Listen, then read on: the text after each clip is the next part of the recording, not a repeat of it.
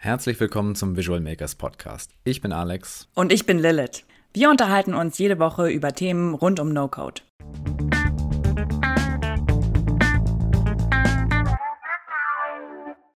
Freuen uns sehr, heute Madeleine Holz im Podcast begrüßen zu dürfen. Sie ist Gründerin und Geschäftsführerin von Raketenstart und vom Creators, Creators Loft, in dem Madeleine und ich gerade sitzen, äh, Corona-konform. Äh, wir kennen uns schon lange, äh, aber stell dich doch gerne noch mal kurz selber vor. Hallo! das stimmt, wir kennen uns tatsächlich schon eine Weile und haben viele verschiedene Stadien miteinander oh ja. so mitverfolgt. Und ähm, ja, vielen lieben Dank für die Einladung. Ich freue mich sehr, hier zu sein, obwohl du eigentlich hier bist. Aber ähm, wir haben ja auch den Alex noch virtuell dabei dazugeschaltet. Und genau, ich bin Madeleine, ich bin die Gründerin von Raketenstart. Ich bin äh, 27 Jahre jung noch und Juristin und habe irgendwie bin ich vom äh, rechten Juristenweg abgekommen und bin in meinem eigenen Startup gelandet und, und habe mich also nicht dafür entschieden, in die Großkanzlei zu gehen, sondern mich der Digitalisierung verschrieben. Und bei Raketenstart digitalisieren wir ja, Recht für Gründer, Startups und Selbstständige. Ähm, wir bauen gerade eine digitale Rechtsabteilung, wo man alle rechtlichen Themen, die im Unternehmen so relevant sind, erstmal selbst lernen kann, was ja auch immer ein großer Punkt ist. Dann bauen wir verschiedene Tools, dass man das Recht auch selbst anwenden kann. Unter anderem einen Vertragsgenerator, wo man das Wissen, zum Beispiel, sagen wir mal, was kommt in den Gesellschaftsvertrag rein, was man gerade in der Academy gelernt hat, kann man dann direkt den Gesellschaftsvertrag, den man möchte, auch generieren. Und dann bringen wir die Leute noch mit den passenden Experten zusammen, um vielleicht auch zu verhandeln mit Mitgründern, mit Investoren. Und das geht dann alles über unsere Plattform und es macht sehr, sehr viel Freude. sehr schön. Ähm, wir kommen ja aus dem, äh, aus dem No-Code-Bereich. Also wir machen, offensichtlich machen wir alles, alles mit No-Code. Und da geht es ja viel darum, dass man äh, verschiedene Tools miteinander verknüpft oder verschiedene Tools auch nutzt. Ähm, kannst du uns sagen, was man so bei der Auswahl von Tools ähm, generell beachten, ach, beachten muss? Ähm, ich glaube, der erste Punkt, mit dem man sich beschäftigen sollte, ist erstmal, was möchte ich mit meinem Tool, das ich gerade verwenden will, überhaupt erreichen? Ähm, weil man natürlich auch mit No-Code viele eigene Produkte bauen kann und es dementsprechend natürlich auch sehr relevant ist, was ich nachher mit dem Tool dann machen darf. Und gerade wenn du andere Plattformen nutzt, um ein Tool zu bauen, ähm, gibt es zum Beispiel das Thema Nutzungsrechte. Sagen wir mal, du möchtest dein gebautes Tool dann weiterverkaufen. Äh, darf ich das überhaupt oder verbietet die Plattform, mit der ich das Tool gebaut habe, das vielleicht? Ähm, das ist so Frage Nummer eins. Und ich glaube, die zweite große Frage, die man sich natürlich stellen muss, ähm, und das ist ja ein Lieblingsthema von jedem, der sich im Internet bewegt, das ist der liebe Datenschutz. Ähm, und gerade wenn es darum geht, dass in den Tools personenbezogene Daten natürlich verarbeitet werden, muss man sich Gedanken machen, ähm, dass man natürlich die Regeln, die dafür gelten, einhält. Und äh, jetzt mal abgesehen vom wirtschaftlichen, was natürlich Pricing und äh, was bringt mir das Tool und so angeht, sind das ähm, wie auch bei einer Gründung eigentlich rechtliche Themen, die man halt vorab einfach schon mal abwägen sollte, weil es halt super ärgerlich ist, wenn du nachher feststellst, dass du bestimmte Probleme hast und dann das Tool, was du schon gebaut hast, gar nicht nutzen darfst. Ja, gerade bei den also No-Code-Anbieter gibt es ja zumeist eigentlich äh, in den USA und ähm, genau, da werden halt super viele Tools bereitgestellt von denen. Und da gab es ja das ähm, Privacy Shield Agreement zwischen den USA und der EU. Kannst du mal so ein bisschen die Hintergründe erklären, ähm, was das eigentlich, wozu, wozu, es eigentlich da war und warum das Ganze gekippt worden ist? Klar, gerne. Ähm, das Lustige ist, das Privacy Shield ist schon das zweite Abkommen, was gekippt wurde, um weltweit so ein bisschen den Datenaustausch zu ermöglichen. Ähm, es ist ganz spannend, weil wir natürlich die meisten großen Firmen und Tools, die wir so kennen, kommen natürlich aus den USA. Und viele Menschen denken gar nicht darüber nach, dass Datenschutz in dem Sinne eine große Rolle spielt, weil man einfach davon ausgeht, das nutzt ja jeder. So, warum sollte ich das nicht nutzen dürfen? Und eine Zeit lang war das natürlich durchs Privacy Shield auch klarer. Tatsächlich hatte sich aber gerade in dieser Juristenszene schon angebahnt, dass es da halt einfach Probleme gibt, ähm, weil ein Privacy Shield zum Beispiel einfach ein Abkommen ist, wo sich bestimmte Staaten versprechen, dass sie sich an diese Regeln halten werden. Es ist halt kein Gesetz, sondern es ist quasi ein Vertrag, der zwischen den ganzen Staaten dann zustande kommt. Und bildlich kann man sich das so vorstellen. Ähm, Lilith ist jetzt mal Deutschland, ich bin jetzt mal die USA und Lilith sagt, ja, wir finden Datenschutz super wichtig. Ähm, findest du das auch USA? Und dann antworte ich natürlich, sehe ich ganz genauso. Also ich verspreche dir, ich halte mich an deine Regeln. Und dann sagt Deutschland, oh supi, das machen wir so, lasst doch mal unterschreiben. Und dann haben sie so unterschrieben.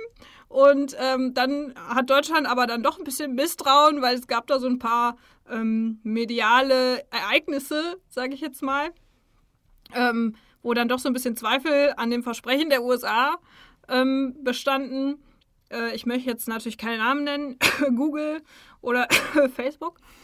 Und da hat sich Deutschland dann oder die EU natürlich gedacht, okay, ähm, da denken wir jetzt nochmal genauer drüber nach und genauso ähnlich ist es dann auch abgelaufen. Der EuGH hat sich dann damit beschäftigt und festgestellt, ja gut, ähm, das, was die amerikanischen Behörden da zum Beispiel zum Teil machen, dass die wirklich WhatsApp-Verläufe prüfen oder was auch immer, das entspricht natürlich nicht dem europäischen Datenschutzstandard, der da ähm, implementiert werden sollte.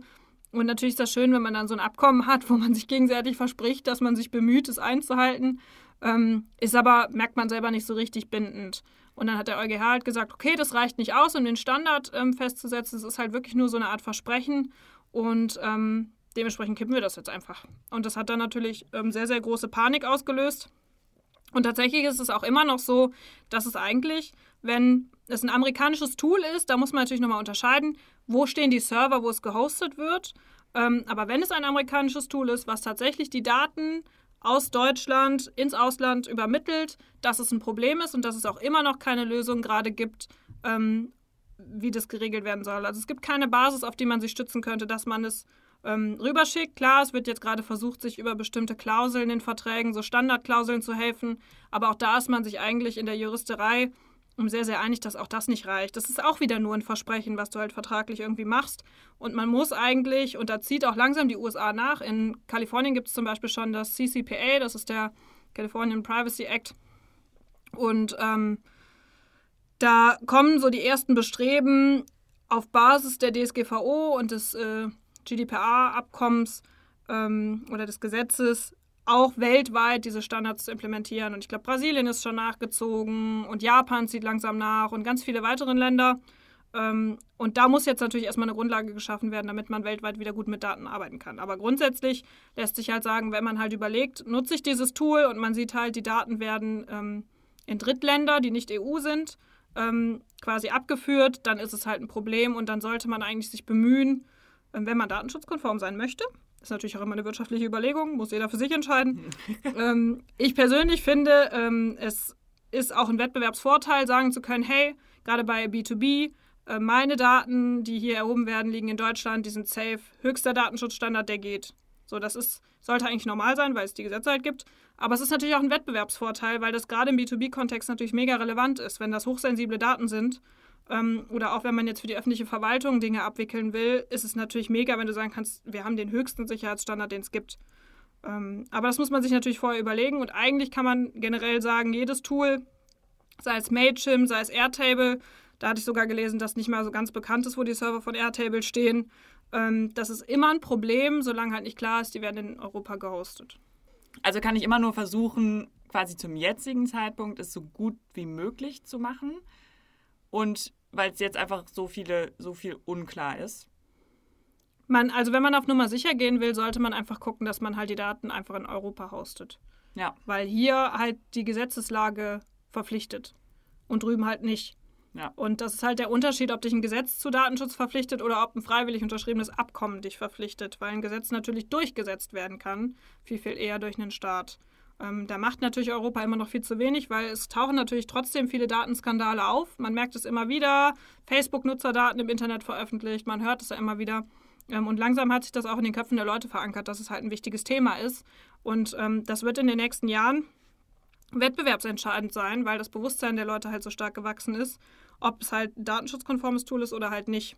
Und das ist auch eine Riesenchance für Startups, die sich halt hier ähm, in Deutschland, Europa gründen wollen ähm, halt die Daten hier zu hosten, auch für amerikanische Kunden, weil denen natürlich auch was daran gelegen ist. Klar ist es dann natürlich ein bisschen teurer vielleicht, aber es ist halt ein super Argument, weil es halt einfach so ein wertvolles Gut eigentlich ist. Ja. Und nochmal noch mal quasi zur Klarstellung, die also AVV-Verträge, so Auftragsverarbeitungs... Auftragsdatenverarbeitungsverträge. Genau das. ähm, und äh, und die, das englische Pendant äh, DPAs sind, also das sind quasi auch nur so Versprechen letzten Endes? Mm, das ist das sind auch Verträge und Verträge kommen ja grundsätzlich immer zwischen zwei zivilen Parteien zustande. Ein Gesetz wirkt aber ja von einem Staat gegen den Bürger. Das ist eigentlich der elementare Unterschied, dass es halt zivilrechtliche Absprachen einfach sind. Ähm, das Thema AVV ist nochmal was anderes, denn der europäische Datenschutz sagt halt, wenn du einen Dienstleister beauftragst, Daten für dich zu verarbeiten, musst du mit diesem Dienstleister einen Vertrag abschließen, der quasi den Dienstleister dazu verpflichtet, sich an die Datenschutzstandards zu halten. Das ist ja aber dann, also du kannst natürlich auch bei amerikanischen Tools machen, aber es ist ja auch relevant für Tools, die du hier in Deutschland hast. Du brauchst einfach, um Daten, also sagen wir mal, ich generiere Newsletter-Anmeldungen. Ähm, und ähm, ich bin verantwortlich für diese Daten, weil sie personenbezogen sind und weil ich hier in Deutschland wohne.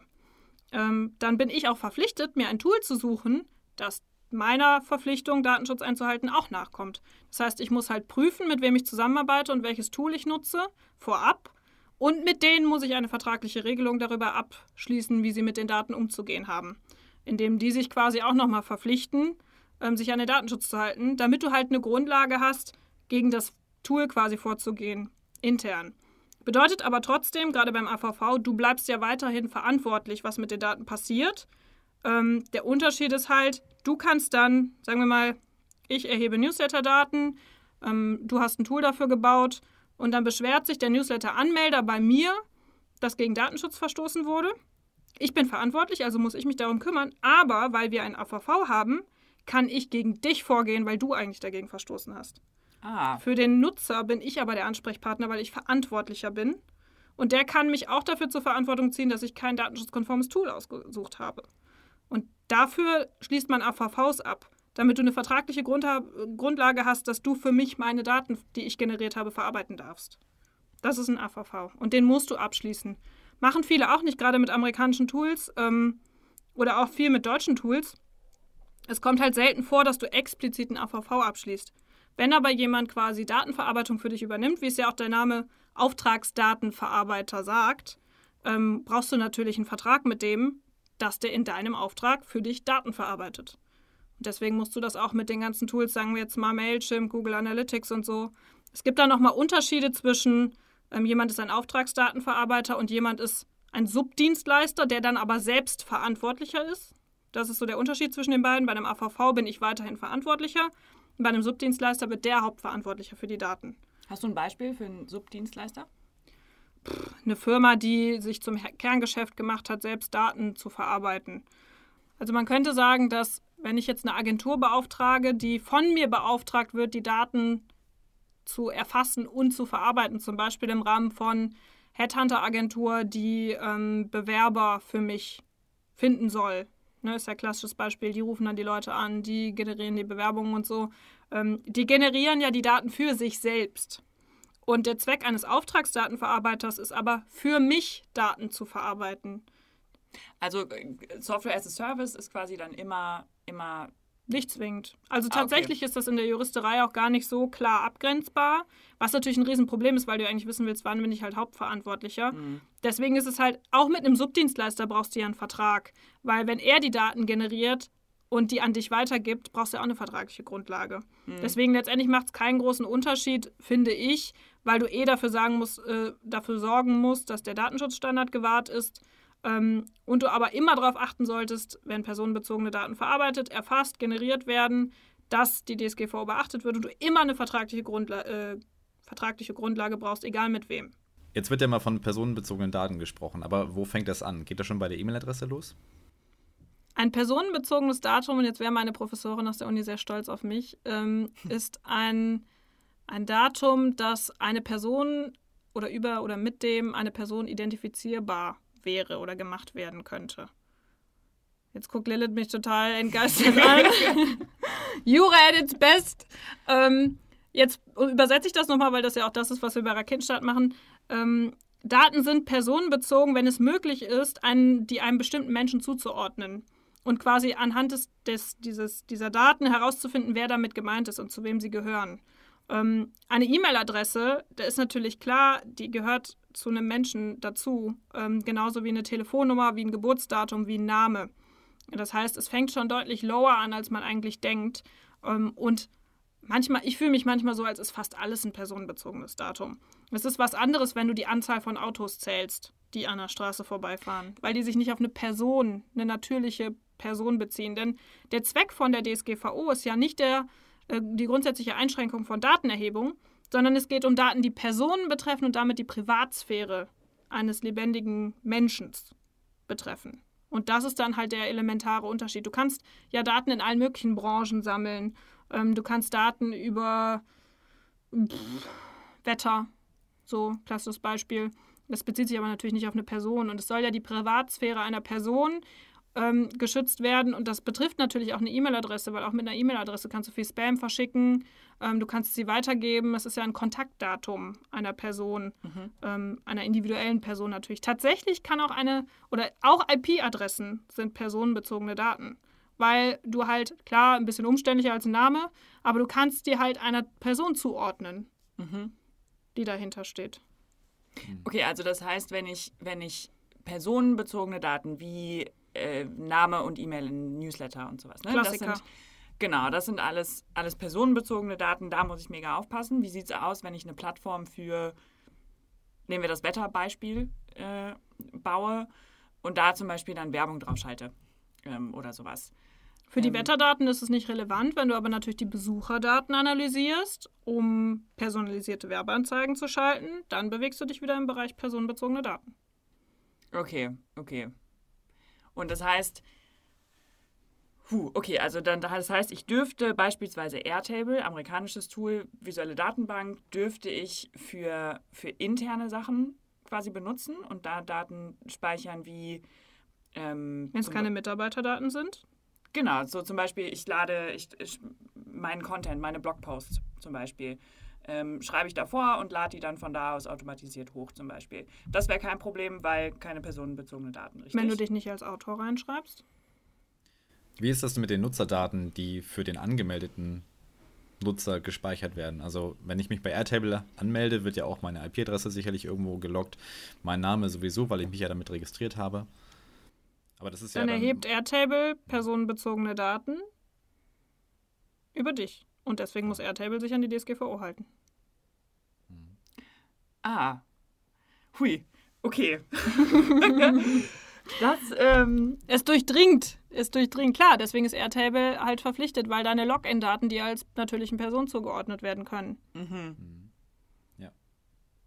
Das ist spannend. Wenn du natürlich, sagen wir mal, du machst chemische Versuche im Labor und du hältst deine Laborwerte in Airtable fest oder so, ist es halt was anderes. Was mhm. jetzt deine Verpflichtung, personenbezogene bezogene personenbezogene Daten zu verarbeiten halt angeht. Mhm. Ne? Aber es geht ja oft auch um das Thema ähm, Performance Marketing Tracking. Es geht oft um Newsletter-Anmeldungen. Es geht um Management im CRM, Kundendaten, Kontaktdaten. Mhm. Ähm, und auch da gibt es halt nochmal Unterschiede zwischen der Erhebung von Firmen-E-Mails ähm, und ähm, E-Mails, die einer Person in einer Firma zugeordnet sind, weil es dann wieder ein stärker personenbezogenes Datum ist. Mhm. Ähm, dementsprechend klar, alles, wo natürliche Personen betroffen sind, so kann man es wahrscheinlich sagen. Ja. Ähm, da greift die DSGVO ein. Wenn wir gerade schon beim Thema sensible Daten sind, es gibt in ähm, Integromat, das ist ein europäisches Automatisierungstool, gibt es ähm, eine Einstellung, wo man ähm, ausschalten kann, dass die Daten, die hin und her geschickt werden, von, er äh, von äh, Integromat gespeichert werden. Ähm, braucht man, wozu braucht man so eine Funktion? Gibt es bestimmte ähm, Daten, die so sensibel sind, dass sie möglichst nirgendwo gespeichert werden sollten oder nur in Deutschland? Grundsätzlich funktioniert der Datenschutz ja so, dass du sowieso nur ähm, zweckgebunden Daten erheben darfst. Und du darfst natürlich auch nur für die Dauer, die du, also die der Zweck quasi aktuell ist, die Daten speichern. Du bist zum Beispiel auch verpflichtet, sobald der Zweck wegfällt, die Daten zu löschen. Klassisches Beispiel, deswegen viele vergessen halt, dass nicht nur das Speichern der Daten eine Verarbeitung von personenbezogenen Daten ist, sondern auch die reine Erfassung und Generierung. Ja, schon vorab. Das heißt, auch wenn du sie nur verarbeitest und gar nicht zwischenspeicherst oder so, du erfasst sie ja, du erhebst sie ja. Ähm, das ist halt auch der Punkt. Ähm, deswegen geht ja nicht nur einher, dass du ein AVV abschließen musst oder dass du die DSGVO beachten musst, sondern die DSGVO hat ja auch bestimmte Grundsätze, die du einhalten musst. Ähm, das bedeutet, du darfst, du musst denjenigen, über den du Daten erhebst, vorab darüber aufklären, was machst du mit den Daten, wie lange speicherst du sie, ähm, wofür werden sie verwendet, wie werden sie gelöscht. Und dieser jemand, den die Daten betreffen, hat auch verschiedene Rechte gegen dich dann. Das heißt, er kann Auskunft verlangen, der kann Löschung verlangen, der kann Berichtigung verlangen. Das sieht man immer ganz schön in so Datenschutzerklärungen von Websites, wo dann, wenn man die vernünftig gemacht hat, am Ende auch die Rechte ähm, des Dateninhabers mit aufgeführt werden. Und wenn du halt diese Grundsätze der DSGVO einmal verstanden hast, finde ich, ist Datenschutz auch gar nicht mehr so das Ding. Sagen wir mal, ähm, jemand meldet sich für meinen Newsletter an. Ich, ich kläre ihn durch die Checkbox und die hinterlegte Datenschutzerklärung darüber auf, was ich mit den Daten vorhabe, wie lange ich sie speichere. Ähm, und quasi muss ja auch in einem gewissen Abstand immer mal wieder, sagen wir mal, wenn du die Daten nicht verwendest, da gibt es auch so zeitliche Fristen, ähm, bis wann du die, also ab wann du sie dann auch löschen musst, weil du sie nicht verwendet hast und so. Der, der Sinn des Datenschutzes ist halt dem, dem Menschen, der davon betroffen ist, wieder die Möglichkeit zu geben, eine Macht darüber zu haben, was mit diesem Datum, was sich, sagen wir mal, seinem Namen passiert. Ähm, und wenn du nicht aufgeklärt bist, wo dein, dein Name überhaupt verwendet wird, kannst du ja gar nicht deine Rechte durchsetzen. Ähm, und dementsprechend gibt man dem quasi Werkzeuge an die Hand, um halt die Kontrolle zurückzuerlangen über sich. Das ist ein spannendes juristisches Thema, weil auch viele darüber ähm, nachdenken, gerade jetzt so, weil Facebook und Google da riesige Geschäftsmodelle drauf aufgebaut haben, ob es nicht sinnvoll wäre, eine Plattform zu bauen, wo Leute ihre Daten selbst verwalten können und selber aktiv zur Verfügung stellen können, damit sie damit selbst Geld verdienen können. Das heißt, du sagst zum Beispiel, ähm, ist ein riesen, riesen Ding, also wenn jemand noch eine Geschäftsidee sucht und so, ähm, das ist quasi das, da, es wird ja oft gesagt, dass da, du zahlst eigentlich mit den Daten an Facebook. Warum nicht eine Plattform bauen, wo ich aktiv entscheiden kann, ich möchte mit meinen Daten dafür zahlen, damit verdiene ich Geld. Mega geil wird vielleicht irgendwann kommen durch die DSGVO, die halt jetzt die Grundlage dafür schafft, dass ich wieder die Macht über meine Daten zurückbekomme, weil das Internet komplett gemacht hat, was es wollte, so die letzten Jahren. Ähm, und da muss man immer so ein bisschen einfach im Hinterkopf haben, was ist der Sinn und Zweck der DSGVO? Und dann ist es auch deutlich leichter, Tools auszuwählen und auch die Pflichten einzuhalten, weil du einfach weißt, okay, ähm, du hast jetzt Lilith und ich erkläre dir halt vorher, was mache ich damit, ähm, wie lange speichere ich das, wofür benutze ich das, klassisches Beispiel Gewinnspielanmeldung. Es macht halt einen Unterschied, wenn du an meinem Gewinnspiel teilnimmst, ob ich deinen Namen und E-Mail-Adresse erhebe und dir vorher sage, du darfst, also dadurch nimmst du am Gewinnspiel teil. Oder ich sage noch, ich will die aber für den Newsletter verwenden. Da muss ich dich vorab dafür aufklären, damit es datenschutzkonform ist. Wenn ich dich aufgeklärt habe, ist es ja völlig fein, dass ich dich dann kontaktiere, um dir ein Newsletter zu schicken. Aber die Voraussetzung ist halt, dass ich dir vorher das gesagt habe und du aktiv gesagt hast, finde ich gut, will ich haben, will ich ein, setze ich meine Checkbox, fertig. Ja. Wahnsinn oh, dieses Legal, das ist so ein einfaches Thema. Ich weiß mal alles, gar nicht, was die Leute mit Problemen haben, oder? Mhm, absolut. Was sind so ja. äh, deine Erfahrungen nach so die Top 3 Fehler, die Gründer oder Teams bei der Nutzung von Software machen? Bei der Nutzung von Software oder bei der Erstellung von Software? Bei der Nutzung von Software. Also wenn man jetzt, was weiß ich, ein E-Mail-Tool für sich aussucht, was man gerne nutzen möchte für sein Unternehmen für das Verschicken von Newslettern oder vielleicht auch ein Projektmanagement-Tool, um Aufgaben zu managen. Okay, also ganz langweilig würde ich natürlich jetzt sagen, okay, ein Tool nehmen, was in Drittländer exportiert und halt, ist halt blöd. So, also sollte man halt nicht tun. Äh, ich glaube, aber das ist ja langweilig, habe ich ja eben schon gesagt. Ähm, ich glaube, Datenschutzerklärungen anhängen bei der Anmeldung, in dem halt wirklich gut aufgeklärt wird, so wie es erfolgen müsste, ist Challenge Number One ähm, weil viele einfach vergessen, ihre Datenschutzerklärung halt dran zu hängen oder in der Datenschutzerklärung einen Abschnitt zum Newsletter anmelden quasi zu hinterlegen. Was, was meinst du mit dranhängen? Kannst ja, also hast ja diese klassische Checkbox, wo du diese zwei Zeilen hast mit wegen, ja, ich erkläre mich, ähm, damit einverstanden, diesen Newsletter im Abstand von zwei Wochen zu bekommen. Mhm. Mehr Informationen, wie wir deine Daten verarbeiten, findest du in unserer Datenschutzerklärung mit Link. Mhm. Das wäre ja so der Klassiker. Ah, okay, und das ist, das ist da angehängt. Und dann muss ich aber, auch spannend, ich muss aktiv den Haken setzen, dass ich das will. Mhm. Das wäre dann Fehler Nummer zwei. Ähm, dass ich das schon als Opt-in habe und der Leute, derjenige durch Abschicken schon dass es quasi vorausgewählt ist, ist der nächste Fehler, weil derjenige muss aktiv sagen, ja, bin ich mit einverstanden. Und wenn ich es vorauswähle, dann ist es keine aktive Entscheidung mehr. Das ist auch tatsächlich gerichtlich so geregelt. Ähm, und dann, vielleicht im Next Step, um das direkt wieder aufzugreifen, ähm, nur weil ich eine E-Mail da eintrage, heißt ja nicht, dass ich das auch bin. Das ist der klassische Grund fürs Double Opt-in-Verfahren. Du schickst dann halt nochmal eine Bestätigungsmail, hey, du hast mit dieser Mail angemeldet, bitte hier nochmal bestätigen. Und dann hast du eine wirksame, wirksame Newsletter-Anmeldung. Mhm. Das sind so Dinge, die man beachten sollte. Ansonsten bei der Nutzung von Software, ähm, Nutzungsrechte, haben wir eben auch schon mal angesprochen, ist immer ein Riesenthema, sollte man unbedingt darauf achten. Und was halt vielleicht noch so ein Geheimtipp ist, was viele nicht auf dem Schirm haben, wenn ich selber Software baue und ich verwende dazu Open Source Tools oder Codes, ähm, sollte ich auf dem Schirm haben, dass Open Source nicht bedeutet, ich darf damit machen, was ich will. Viele nutzen ja verschiedene Bausteine und bauen dann eine neue Software daraus. Ähm, Open Source hat aber bestimmte Lizenzbedingungen, die ich beachten muss. Zum Beispiel, dass ich den Quellcode wieder veröffentlichen muss. Für das Allgemeinwohl, damit sich das weiter, damit es weiterverwendet werden kann.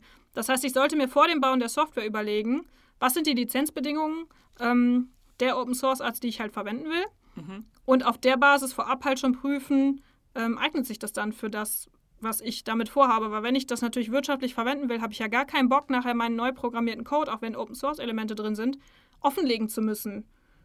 So, und die können dir dann aber untersagen, dass du es weiter nutzt, wenn es halt rauskommt. Das heißt, man sollte vorab prüfen, welche Lizenz eignet sich für mich. Ähm, und damit ich halt hinterher kein böses Erwachen habe, weil nachher, nachher muss ich meine Software komplett neu bauen. Dann hast du vielleicht schon eine Agentur beauftragt und Entwickler mit reingenommen und so. Das kostet einfach extrem viel Geld und ärgert einen. Und das ist so ein klassischer Fehler, den Startups einfach machen. Mhm. Ja, das wäre sicherlich auch für, für No-Code-Themen dann auch nochmal noch mal ein Thema, dass man sich quasi bei den, je nachdem, was man baut, bei den Softwareanbietern dann nochmal vergewissert, so muss ich veröffentlichen, äh, mit, was, mit was ich das gebaut habe. Das sieht man, glaube ich, also gerade in den Free Plans hat man ja meistens so ein, so ein Build with Software oder Webflow oder, ja. oder so ein Kram. Ähm, und hat das dann in den Paid Plans nicht, aber auch auf jeden Fall, wo man sich dann, dann nochmal drüber informieren sollte. Ja. Voll das Ding. Ja, und Nutzungsrechte halt. Ne? Wenn ich natürlich ein Tool baue, darf ich das unterlizenzieren und verkaufen. Ja. Musst du halt auch vorab einfach klären, ähm, weil nachher hast du was Geiles gebaut und du willst es nicht nur intern nutzen, sondern halt auch weiterverkaufen. Und da ist halt die Unterlizenzierung immer ein Riesenthema. Ja. Und da muss man natürlich dann auch nachlesen in den AGB, ähm, inwiefern will vielleicht das No-Code-Tool noch daran mitverdienen, indem du eine Umsatzbeteiligung oder was auch immer drin hast oder was auch immer oder das Pricing steigt. Ähm, grundsätzlich Pro-Tipp von mir immer einfach Verträge lesen, wenn man sie unterschreibt. das kommt immer ganz gut an und wenn man mal richtig viel Langeweile hat, einfach mal wirklich eine Datenschutzerklärung, der man zustimmt, einfach mal vorab lesen. Das ist halt richtig crazy. Oder AGB, wenn du irgendwo was bestellst oder so. Oder richtig, ja, wenn du so richtig go crazy willst, dann fängst du an, AGB zu lesen. Mhm. Ja, man wundert sich manchmal, was da so drin steht. Ich meine, das ist, da ist nochmal ein großer Unterschied, den man auf dem Schirm haben sollte. Verbraucher sind in Deutschland deutlich besser geschützt als du als Business. Mhm. Ähm, und bei AGB kann dir auch als Verbraucher nicht viel passieren, weil es gibt Gesetze, sobald irgendwas drinsteht, was du nicht erwarten konntest an der Stelle. Sagen wir mal, du kaufst irgendwie einen Pullover und in der AGB von, sagen wir mal, Zalando steht, äh, du hast dich auch hiermit verpflichtet, deine Niere zu spenden. Irgendwo ganz klein, so wie man sich das vorstellt. Wenn du Verbraucher bist, dann würde halt äh, das Zivilrecht in Deutschland sagen, hey, das ist was, gehört nicht in den Kontext, das konnte man nicht erwarten. Äh, man geht schon damit au davon aus, dass der Verbraucher eigentlich keinen Bock hat, das zu lesen. So, das ist richtig traurig, aber ist halt gut, weil wie beim Mietrecht haben wir halt Schutzmechanismen für bestimmte Gruppen und der Verbraucher wird halt gegenüber dem erfahrenen Unternehmer explizit geschützt. Mhm. Bedeutet aber im Klartext auch, dass du diese Schutzmechanismen zwischen B2B halt oft nicht hast. Dementsprechend ähm, hast du da dieses Auffangnetz nicht und deswegen sollte man auch da immer aufpassen, wenn du im B2B-Kontext was macht, machst, sei es Gewerbe-Mietrecht, ähm, aber auch einfach Verträge miteinander, dass der Gesetzgeber da halt gesagt hat, die sind nicht so schutzbedürftig, weil die halt businessmäßig handeln und man von denen erwartet, dass sie eher wissen, was sie tun. Ja, auch noch ein, auch noch ein guter Punkt. Yes, yes. Hui. also mal durchgeritten jetzt hier. Also wirklich, wirklich ganz schön viel. Wenn man da noch mehr in die Tiefe gehen will, weil wir haben ja jetzt wirklich nur so wirklich leicht in der Oberfläche Sag das nicht, die Leute, die hören das jetzt und denken so, what the fuck? wir haben wirklich nur an der Oberfläche, an der Oberfläche gekratzt, Leute, ich verspreche es euch. Wo, wo erfahre ich denn mehr? Ähm, das ist natürlich eine gute Überleitung, denn ähm, all diese Themen, wir haben es uns ja zur Mission gemacht, gerade Existenzgründern, Unternehmern, Startups wieder einen besseren Zugang zu Recht zu ermöglichen. Ähm, ich bin der festen Überzeugung, man kann all diese Themen, wenn man weiß, dass es sie gibt und wenn man einen Zugang dazu hat, dass man es einfach versteht, ähm, kann man all diese Themen einfach lernen und selber umsetzen als Unternehmer. Deswegen haben wir gesagt, okay, auf unserer Plattform ermöglichen wir das. Das heißt, wir launchen jetzt bald unser ähm, Basispaket der Raketenstart Academy. Da lernst du alle Dinge, die du für die Unternehmensgründung brauchst, unabhängig vom Produkt. Aber geplant ist natürlich auch, weil viele Gründungen im Bereich Software stattfinden, ähm, dass wir ein Spezialpaket launchen, wo du alle rechtlichen Themen lernst, die du bei Software beachten musst, wenn du sie baust, wenn du sie nutzt, etc. Und ich glaube, das sind halt E-Learnings, du kannst den individuellen Lernpfad dann erstellen, das heißt, du bekommst auch nur die Themen angezeigt, die für dich relevant sind.